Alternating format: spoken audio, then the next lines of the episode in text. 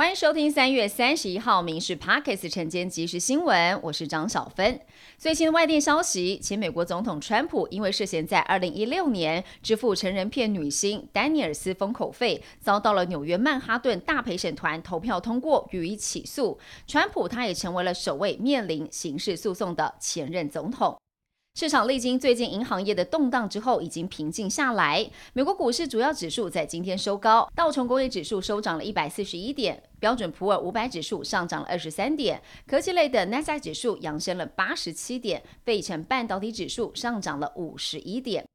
总统蔡英文出访友邦，过境纽约，到了驻纽约办事处，跟我国友邦驻联合国的代表举行酒会，也特别跟台湾小厨神朱如英以及两位来纽约参展的台湾插画家见面。另外还到了台裔青年开早餐店，还有干妈店来捧场。其中干妈店最热销的就是台湾凤梨干。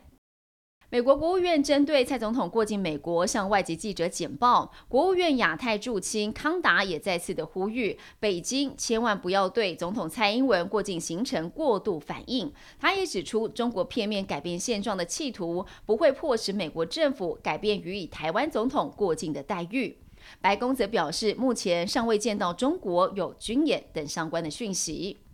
清明连假前最后上班日，今天天气的温度方面，中部以北以及东北部低温十六到十八度，其他地区是十九到二十一度。降雨方面，台湾附近还是有东北风的环境，加上华南云系往东来移动，东半部地区还有中部以北山区会有降雨的机会。北部平地清晨可能出现零星飘雨，外出活动还是要携带雨具来备用。南部地区是维持多云到晴的天气。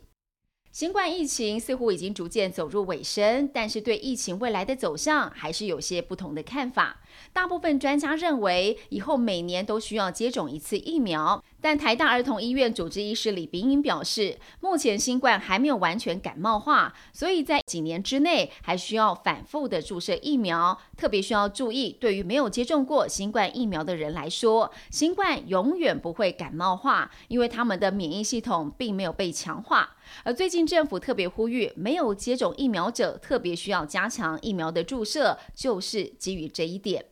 因应少子化，全国幼儿园师生比八月新学年起逐年的调降，目标是一百一十四学年一比十二。对于因此增加的成本，公共及准公共是由政府来买单，一般私幼是由教育部协助家长分摊部分的费用。教育部是说明规划从明年到一百一十九年，每年平均投入二十亿元，总共大约一百三十二亿元的经费。金管会昨天表示，最快在今年第三季底之前，对虚拟资产平台定九大原则，也将洽请虚拟资产平台业者依照这九大原则来定自律的规范。那么，金管会会从防治洗钱的基础，搭配九大原则，强调业者自律，还有资讯揭露之下做指导，但不纳管。因为虚拟资产平台就被要求自律，并没有实质的纳管。一旦再度发生像美国 FTX 交易所倒闭，或者是虚拟资产诈骗的案件，投资人恐怕还是要自求多福。以上新闻由民事新闻部制作，感谢您收听。